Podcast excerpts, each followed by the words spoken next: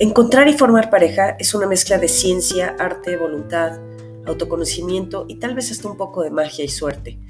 Armar una buena relación es complejo, pero el secreto y las respuestas están dentro de cada uno de nosotros. Soy Sandra Coria, creadora del blog El sutil arte de hacer pareja y ahora de este podcast con el mismo nombre. Este es un espacio en donde daremos tips, consejos, ideas para aprender a ser mejor pareja y para aprender a escoger a la persona correcta para cada uno de nosotros y así poder tener una relación sana, profunda, estable y trascendente. Yo, junto con ustedes, soy un aprendiz. Hola y bienvenidos al episodio número 44 de este podcast. Y el día de hoy vamos a hablar de cómo reconstruirte después de tu separación o de tu divorcio.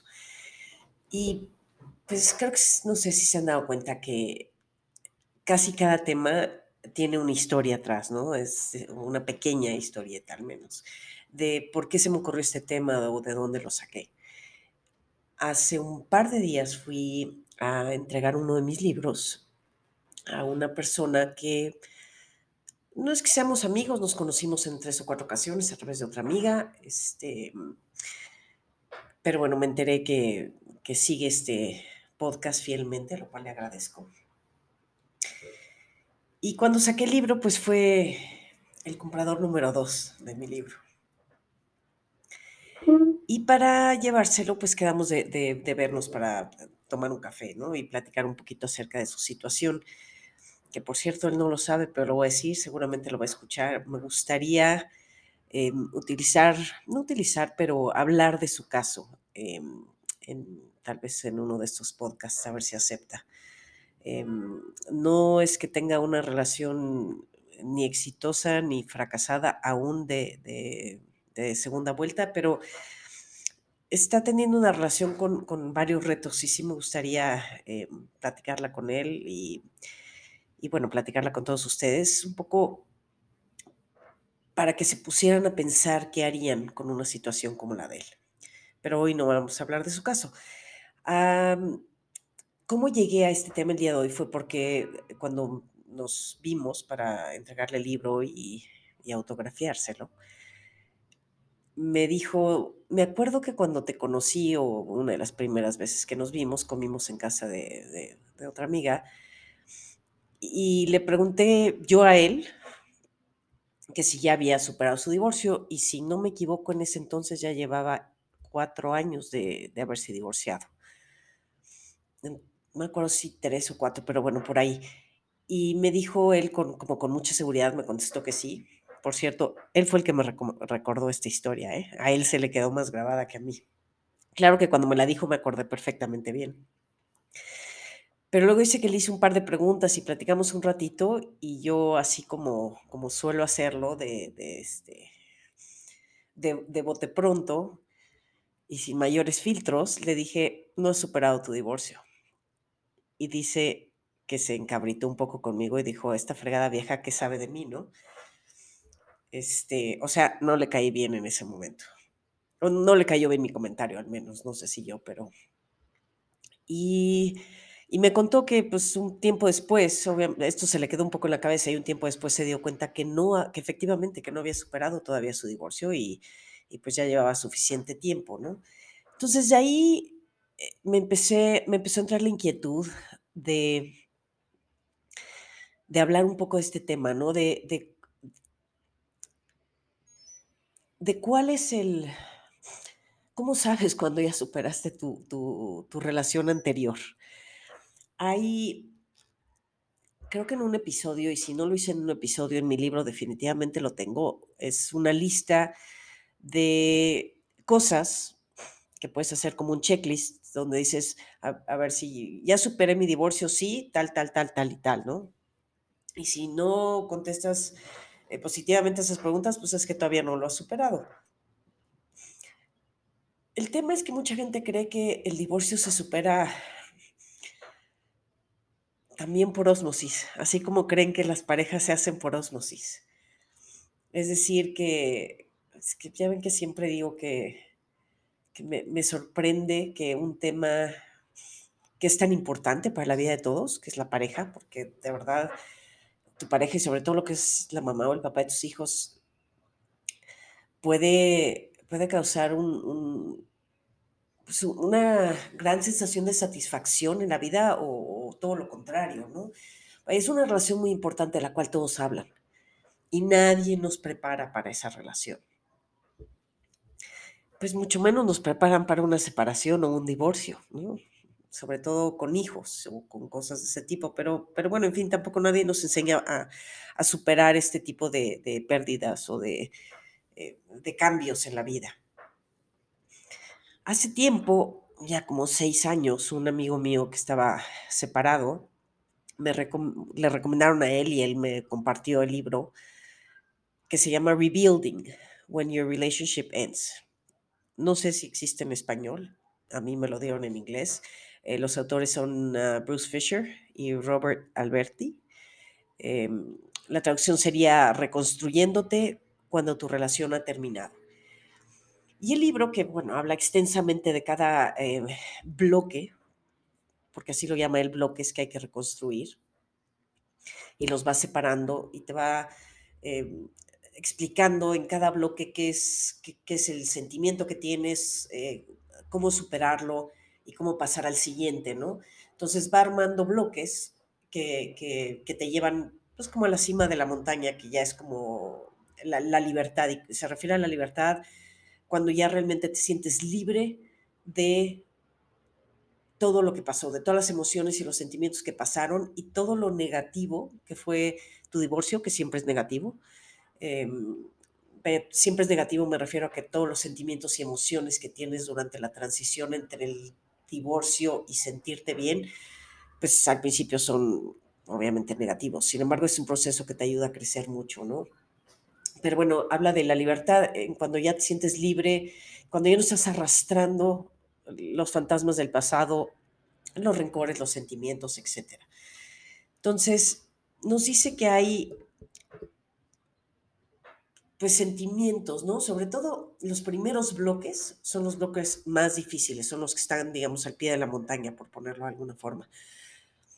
Son los más complicados, son eh, los más difíciles de superar y poco a poco, conforme vas creciendo y vas aprendiendo de cada una de estas etapas, se va volviendo un poquito más sencillo. Entonces el crecimiento es eh, exponencial, si lo queremos ver así. Entonces la, primera etapa es muy lenta y poco a poco va siendo un poquito más rápida. Y, por qué decidí hablar de esto? Porque sí creo que mucha gente por ahí en el, en el mundo del, dating, eh, posdivorcio, no tiene realmente superado su separación o su divorcio, aunque cree que sí, como mi amigo o mi cuate lo tiene o lo tenía, y va echando a perder relaciones que tal vez podían haber fructificado si estuviera en una mejor posición emocional. Y esa es la razón por la que decidí, eh, les voy a dar obviamente un resumen rápido, el libro se los recomiendo enormemente si es que están pasando por esta etapa, ah, por este proceso, porque lo detalla muy bien, incluyendo, bueno, todo lo que sientes, de qué se trata cada etapa, eh, cómo viven los hijos cada una de, esta etapa, de estas etapas, que por cierto hoy no voy a mencionar absolutamente nada de los hijos, si lo quieren leer, léanlo, pero es, es, este, creo que es interesante también cuando tienes hijos y te estás separando, y te estás separando saber cómo tus hijos viven este, cada una de las etapas, porque lo viven, sí los viven, las mismas etapas casi, pero pues las viven diferente a, los que se están divorciando, ¿no? Pero obviamente las sienten también y, para ellos también es un proceso y, es una etapa difícil y, y todos llegan otra vez al éxito y todos llegan a estar bien. Y la verdad es que bien tomado el divorcio, si se, si se aprovecha bien esta etapa y se construye cada uno de los bloques, ¿no? se, van, se van entendiendo y procesando, creo que todos terminan con siendo mejores personas, cambias mucho. También es una parte importante por la que no recomiendan a veces tener una relación estable en esta época, ¿no? Pero todos acaban siendo mejor personas porque entre más fuerte es el golpe, más oportunidad de aprendizaje tienes. Y el divorcio es de los golpes más fuertes que te puede dar la vida. pero es una oportunidad brutal de crecimiento también, ¿no? El tema es que el divorcio afecta todas las áreas de tu vida y cuando sucede, pues es importante que antes de seguir adelante tengas esta capacidad de sentarte, eh, de reflexionar, de recoger las piezas y de ir creciendo poco a poco y de ir pasando las etapas poco a poco sin querer correr, sin querer apresurarte, ¿no? Eh, los bloques no son exactamente, o menos el libro no se refiere a, al duelo en específico, ¿no? Se refiere a todos los pasos que necesitas tomar para realmente reconstruirte de una mejor manera y tener realmente una individualidad y una fortaleza interna que te permita ser mejor pareja, si es que escoges tener otra vez otra pareja. Si no la quieres tener, también creo que, que es totalmente respetable y que, que, es una decisión válida. ¿no? Lo que creo que no es muy sano para nadie es intentar relaciones cuando no has pasado este proceso de reconstrucción que recomienda este cuate y, utilizo su libro y su lectura porque me parecen, eh, me parece una forma muy, muy dinámica y muy correcta de, de ir poniendo todo lo que necesitas, todas las partes que necesitas reconstruir de tu vida, ¿no? Porque como dije, el divorcio afecta absolutamente todas las áreas de tu vida. Tu familia, tus amigos, tu futuro, tus planes, tu hogar, tu, todo lo que conoces se rompe. Y lo que se rompe se transforma. Entonces el divorcio, aunque doloroso, sí puede ser una, experiencia de crecimiento para cualquiera. Y todos eventualmente, si es que deciden volver a tener otra relación, tendrán la oportunidad de tener una relación sana y, sana y satisfactoria siempre y cuando se hayan reconstruido de la manera correcta.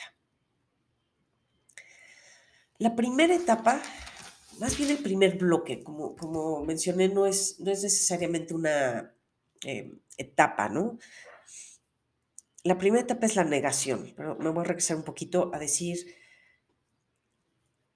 que todos los expertos recomiendan que el mínimo, mínimo, mínimo necesario que se requiere para pasar las etapas más dolorosas y negativas de una separación es de un año. Sin embargo, se requiere siempre más de un año para llegar a la cima o para reconstruirte por completo. ¿Cuánto tiempo aquí sí ya es un poquito dependiendo de la persona, ¿no? Eh, unos llegan antes, otros llegan después. Lo importante es que cada uno pues, lleves tu propio paso, como cuando subes una montaña, cada quien va a su propio paso. Y aunque entiendo y, sé que cada relación es diferente, cada ruptura es diferente, hay quien deja, hay a quien lo dejan, hay personalidades distintas y, las y todo esto lo viven las personas de forma distinta, sí es cierto que existen factores en común para cualquier separación o divorcio. Entonces, ahora sí, la primera etapa es la negación. la negación es una forma del, del cuerpo de ayudarnos a sobrevivir el primer impacto o el primer shock. Es un poquito como cuando tienes un golpe muy fuerte y te desmayas, ¿no? Como, como estando consciente no vas a aguantar ese dolor del golpe, el, el cuerpo sabiamente te hace desmayarte. Entonces no lo sientes. Y cuando despiertas, bueno, hay dolor, pero no hay el dolor del inicio. La negación es un poquito lo mismo, ¿no? El dolor es tan grande que es más fácil no aceptarlo, al menos en ese momento. Y la negación es un mecanismo que nos ayuda a, sostener esto hasta que estamos listos para aceptar ese dolor, ¿no? Eh, la pregunta principal durante esta etapa es, ¿por qué terminó mi relación? Esa es la respuesta que todos queremos. Para entender las cosas, lo primero que necesitamos es, eh, perdón, para aceptar las cosas, lo primero que necesitamos es entenderlas. Y para entenderlas, pues lo que sucede es que hacemos, nos hacemos preguntas y vamos encontrando respuestas, ¿no? Y esto es lo que nos va ayudando a separar la, negación. Con el tiempo vas a encontrar muchas respuestas y una de ellas puede ser algo que he mencionado eh, en algún episodio, que es, te puedes dar cuenta, aunque en ese momento no lo hiciste, de que la grieta la falla de tu matrimonio empezó desde que eran novios y no quisiste o no pudiste verlo. Es decir, te casaste por las razones erróneas o escogiste a la persona errónea, poco las dos. Te casaste porque estaba enamorada, porque estabas enamorado, enamorada, buscando, pues, buscando la felicidad, eh, ya te querías salir de tu casa, ya era hora de casarse, la edad, el reloj biológico, me urge tener hijos, ya todo el mundo está casado, tus papás, tu sociedad, etcétera, te presionaron, ¿no? Y algo que ayuda mucho en esta etapa es entre mayor autoestima y autoconocimiento tengas, que estos dos factores te van a ayudar absolutamente todo en la vida, más fácil te va a, te va, te va a ser el, aceptar, el pasar la negación. Entrar en una relación en cualquiera de estas etapas, que son las primeras y son las más complicadas, es de los mayores errores que se cometen. No tienes energía emocional para darle a nadie. No tienes amor, no tienes autoestima. Estás de verdad, estás en, un hoyo. El hecho de que, quieras o decías estar en una relación, lo único que te va a hacer es quitarte energía, energía que necesitas darte a ti mismo y te va a trazar el proceso. Entonces es recomendable que ninguna de estas etapas entren a, a, una, a una relación. Eso no quiere decir que no puedan de repente salir con alguien, que eso es muy distinto a tratar de salir ya con alguien y, y tratar de establecer una relación. La segunda etapa sería el miedo. Hay muchísimos miedos cuando te separas miedo a lo desconocido, miedo al futuro, miedo a no saber si te vas a volver a poder enamorar, miedo a no saber si vas a volver a conocer a alguien que te interese o que le intereses, miedo a volver a ser lastimado, miedo a que tus hijos no superen bien la etapa, miedo a que no sabes cómo va a ser tu futuro económico, miedo a que estás perdiendo tu hogar tal vez y no sabes cómo y dónde vas a vivir, eh, miedo a tomar decisiones, eh, miedo a tomar las decisiones incorrectas, en fin. Es, este bloque del miedo es absolutamente normal y la única forma de pasarlo es trabajando un miedo a la vez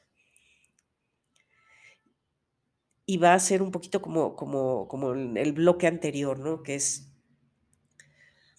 entre mayor autoestima, mayor autoconocimiento, mayor autoanálisis tengas, vas a ser más capaz de hacerte preguntas y decir, a ver, ¿qué me da miedo? Me da miedo el futuro, ok. Creo que una base para el tema de las preguntas es, ¿qué puedo controlar y qué no puedo controlar? ¿No? ¿Puedo controlar el futuro? No, entonces ese miedo lo voy a hacer a un lado. Mis hijos, ok, eso a lo mejor sí tiene cierto control. Bueno, voy a leer, voy a informarme y voy a actuar de tal manera para que mis hijos tomen esto de la mejor manera posible y todos salgamos adelante juntos, ¿no? Necesitas fuerza y coraje para seguir adelante, ya que el miedo normalmente paraliza. Entonces es una etapa en la que tal vez no quieres hacer nada, no, quieres tomar decisiones, no quieres caminar ni para adelante ni para atrás. Y está bien, está bien que te quedes parado y que no hagas nada. No necesitas decidir. Como dice algo que leí hace muchísimos años, cuando no sepas qué hacer, no hagas nada. Simplemente siéntate, cuestiónate, piensa, ¿no? El miedo a la hora que te paraliza también provoca que hay una etapa de aislamiento. Entonces, si te has dado cuenta, o si ya pasaste por eso, o estás pasando por eso, es normal que cuando la gente está en, este proceso se aísla, se aísla, sobre todo se aísla de la gente más cercana, porque la gente más cercana va, lo va a cuestionar o la va a cuestionar y, a lo mejor todavía no tienes las respuestas y tienes miedo de responder también, ¿no? La tercera, eh, el tercer bloque y algo importante es que no, es lineal esto, ¿eh? O sea, no es, normalmente sí, la negación es lo primeritito y el miedo va confundido, pero a veces caminamos un par de bloques o avanzamos y nos regresamos al miedo. Es, decir, de repente vas y vienes, ¿no? No, no es así como, como Kinder 1, Kinder 2 y Kinder 3, no. Aquí es de repente ya subiste a primaria y te regresas en, en ratitos o en días, te regresas al Kinder 1, ¿no? Entonces, la adaptación las personas que tienen mayor acceso a sus emociones y sentimientos y las que lo saben manejar, es decir, que tienen madurez emocional, y sobre todo si lo saben expresar, son los que más fácil y más rápido se adaptan y superan las crisis. Ahora, hay mecanismos de adaptación sanos y otros que no tanto. Muchas personas cuando recién se separan, em, hacen cosas como eh, volcarse en los hijos y, y, a lo mejor sobreprotegerlos o querer estar eh, con ellos todo el tiempo, volverlos el centro de su universo o volverse muy protector. Em, otra cosa que sucede es la, la, persona se vuelve ocupaholic, acabo de inventar esa palabra, es decir, se, se sobreocupa con tal de eh, distraerse, ¿no? Lo mejor para esta etapa es concentrarte en ti y trabajar en tu equilibrio emocional y espiritual, así como físico. Como dijimos, la, las personas más equilibradas son las que más fácil se adaptan y más fácil superan las crisis. La regla más, más básica para sentirte bien es muévete, haz ejercicio, porque sabemos, creo que todos saben ya que, que el ejercicio tiene estas eh, endorfinas que te produce y te hacen eh, sentirte más tranquilo y más contento. Muévete, come bien y duerme bien. Todos se van a adaptar. No quieras correr, es normal que haya una que no, que no, que no se adapten de un día para otro. Es, recuerden que es un proceso todo esto. Los, que es un proceso es algo que tiene principio y tiene fin. En estas etapas están en el principio, no quieran correr al fin, no, no como dicen, no quieren caminar cuando este, no sabes ni gatear, ¿no? Paso por paso, día por día, todos se van a ir adaptando. Solo hay que tener cuidado con que los mecanismos de adaptación sean sanos. Después, eh, otro bloque es la soledad. Eh, sentirte solo en esta etapa es totalmente normal, pero va a pasar si las cosas las haces bien. Dicen que es como la máxima soledad que, puedes sentir, porque aunque probablemente te sentías o se sentían ya solos cuando estaban en la relación en las últimas etapas, cuando ya realmente se va la pareja, aquí sí es como el cubetazo de agua fría y es la máxima soledad que puedes sentir y es una soledad diferente, ¿no? Eh, también en esta etapa es normal que las personas se aíslen y que o, o, que, se, que se pongan a ocuparse en 200 mil cosas que los van a distraer, ¿no? Sin embargo, dicen que es una etapa muy recomendable para vivir, o sea, para vivirla y no evitarla, porque te va a dar muchas lecciones de la vida, de quién eres y de qué quieres ahora. O sea, la combinación de estos sentimientos de soledad y, y, de miedo te van a provocar entrar en ti y de aislamiento también, ¿no? Te, va, te van a, provo a, provocar preguntarte muchas cosas, te van a provocar eh, eh, conocer lados de ti que no conocías antes. Entonces, si le, si le das el, si le agarras el lado positivo a esto, que mucha gente no se lo agarra y lo que hace es como tratar de combatir la soledad y irse de reventón, irse de fiesta, ocuparse demasiado, trabajar mucho. Eh, algunos se meten muchísimo en el deporte. Creo que el deporte sí puede ayudar un poquito como terapia, porque haciendo ejercicio sí puedes pensar, ¿no? Pero esta etapa realmente bien aprovechada les puede ayudar a reflexionar muchísimo y a crecer. Y, y si hacen esto, este vacío pronto va a ser reemplazado por fuerza interior y los va a ayudar a sentirse más completos. Es importante seguirse manteniendo solteros en esta etapa, ya que esta es una etapa súper delicada en donde la gente por sentirse solo lo primero que hace es buscar una relación, meterse a las aplicaciones, buscar que le presenten gente. Esta en verdad es una etapa que se debe vivir solos. Yo creo que toda esta etapa de reconstrucción de, de, tu separación es importante vivirla solo. Y solo, solo me refiero a solo a no tener una, una pareja romántica. Porque de lo que se trata es de aprender a ser soltero. Este, toda esta montaña se, aprenda de, se trata de aprender a estar solo, pero estar solo bien, estable, equilibrado. Una vez que llegues a eso, les garantizo que la pareja que escojan y la relación que formen van a, va a ser muchísimo más sana y mucho mejor para todos es normal que busques a tus amistades cuando te sientes solo.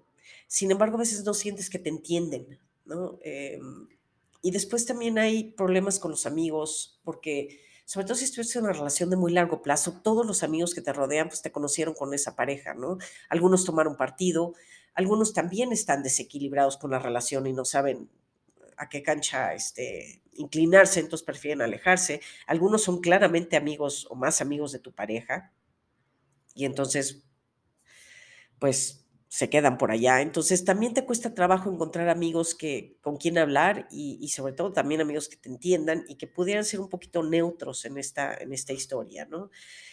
Eh, es la etapa en que estás solo en tu casa y porque esta sí la, he visto con muchísimos amigos míos, están solos en su casa y dicen, ok, ya soy libre. Todo lo que me quejaba de que yo no podía ir y yo no tenía control del control remoto y, y no me dejaban salir a cenar con mis amigos y no me dejaban ir al fútbol, etcétera, ahora soy libre puedo hacer lo que se me dé la gana y no sé qué hacer con esta libertad. Tengo el, me acuerdo un amigo hace ya como ocho años que se separó y, creo que me habló los siguientes siete sábados o domingos, fin de semana, y me decía, estoy viendo en mi casa, tengo el control remoto en mi mano, soy director absoluto de este control y no sé qué hacer con él, no sé qué hacer conmigo mismo, ¿no? Entonces, eso es digamos, los sentimientos que tienes durante esta etapa de, la soledad. Recomiendan hacer actividades nuevas, hacer amigos nuevos. Em, gente que a lo mejor no, no, sepa de tu pasado y no te pregunte y no te relacionen con, con, tu expareja, porque eso te va a ayudar a sentirte un poquito, este, a ir construyendo una vida diferente, ¿no? Es importante tener una red de apoyo, sí, de amigos o familiares, porque estos te van a ayudar a superar la etapa con mayor facilidad y rapidez, pero hay que tener cuidado a quién te acercas para que no, no, te, no te afecte de más, ¿no? Luego, la siguiente etapa, eh, o bloque, no es una etapa, es la culpa o rechazo. Aquí es, generalmente es muy claro, es alguien, alguien decide dejar la relación y otro es el dejado. Aunque haya eh, consenso común, siempre hay alguien que que puso en la mesa la iniciativa. El que toma la decisión primero normalmente va a sentir culpa y el que al que lo dejaron siente este proceso de, bueno, este, este sentimiento de rechazo, ¿no? viven distinto estas etapas, el que dejó y el que lo dejaron, porque el que, lo, el que deja normalmente lo empezó a, maquinar en su cabeza desde antes, em, entonces empezó a resolver cosas desde antes. Al que lo dejaron en general, si, no leyó las señales correctamente o, se quiso hacer güey de no leerlas, eh, empieza a, vivir el proceso a partir de que, de que la decisión la toma, ¿no? Es importante que el que dejó suelte la culpa, porque debe recordar que si dejó la relación fue porque ya era inapropiada y tal vez hasta destructiva para los dos, y que no lo hizo por lastimar a nadie, y que no es que haya dejado a nadie, simplemente tomó una decisión de algo que no era correcto, ¿no? Y el que se siente rechazado, pues debe recordar que a veces las relaciones terminan, y que terminó por lo mismo, porque era inapropiada y tal vez destructiva o tóxica ya. Lo importante durante esta etapa, en cualquiera de los dos sentimientos, es em, no autocastigarse. Porque eso es lo que tienden a hacer la gente cuando tiene culpa o cuando se siente eh, rechazada, ¿no? Después viene otro bloque que es el duelo. El duelo per se, es, aquí sí es como una muerte, tiene sus eh, propias etapas, que son cinco. Negación, enojo, negociación, soltar y aceptar. El duelo es el sentimiento de pérdida y es un paso súper importante en el proceso de recuperación y es un paso importante de vivir en la soltería. El dolor es algo que el cuerpo nos hace sentir para indicarnos que hay algo que requiere sanar y nos ayuda a sobrepasar la pérdida.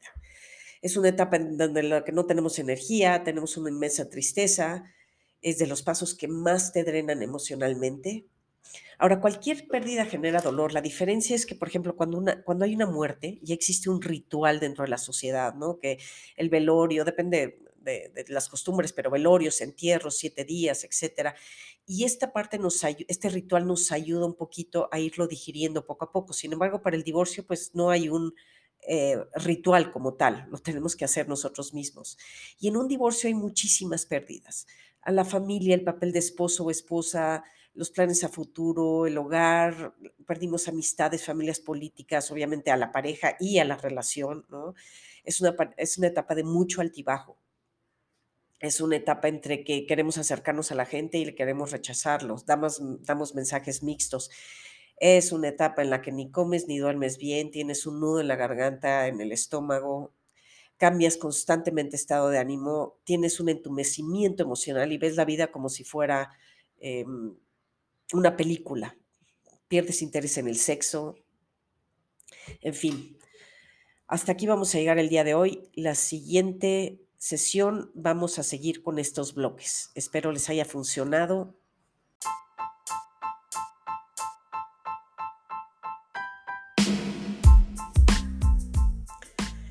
Eso es todo por hoy, les agradezco su tiempo. Si quieren leerme, me pueden buscar en mi blog que es www.elsutilartedehacerpareja, de hacer pareja, todo junto, .blogspot.mx. También me pueden seguir en mi página de Facebook, El Sutil Arte de Hacer Pareja. Si tienen alguna opinión, algún comentario o quieren cubrir algún tema en particular, escriban un correo a cricoria, c r i c o r i a arroba me Gracias, nos vemos en la siguiente.